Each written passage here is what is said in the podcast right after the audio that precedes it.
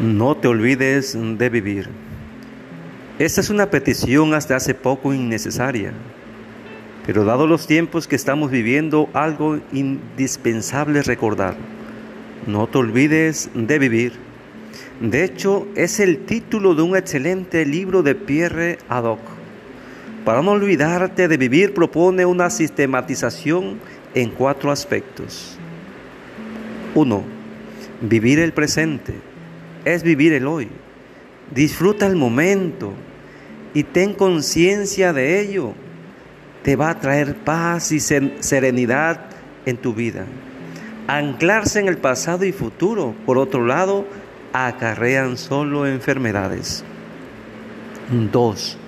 Mirar desde lo alto. Se refiere al cambio de perspectiva, pues sólo así sería posible entender la contingencia de todo. Tercero, las alas de la esperanza. No te dejes robar la esperanza. Es una petición del Papa Francisco para nuestra época. Tal vez sea de lo poco que sí podemos disfrutar, las alas.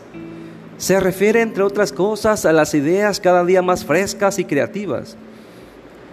Hoy, a falta de idea, nos hemos quedado con las ideologías, o sea, que otros piensen por mí.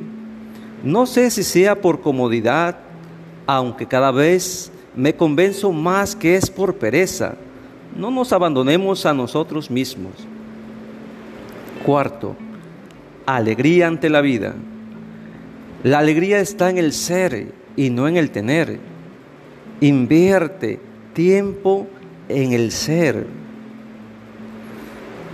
Es de notarse la lectura completa de la obra de Pierre Haddock antes mencionada y publicada por la editorial Ciruela.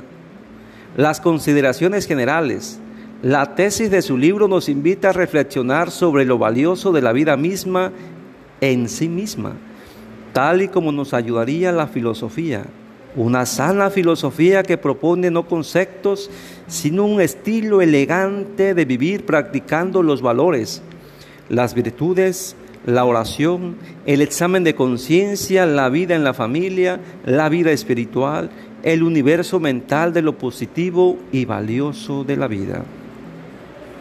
No te olvides de vivir con ustedes. Su amigo el Padre Ágape, que el Señor les bendiga, les guarde y les muestre su rostro misericordioso y les conceda su paz. Y recuerda, el Señor está de tu parte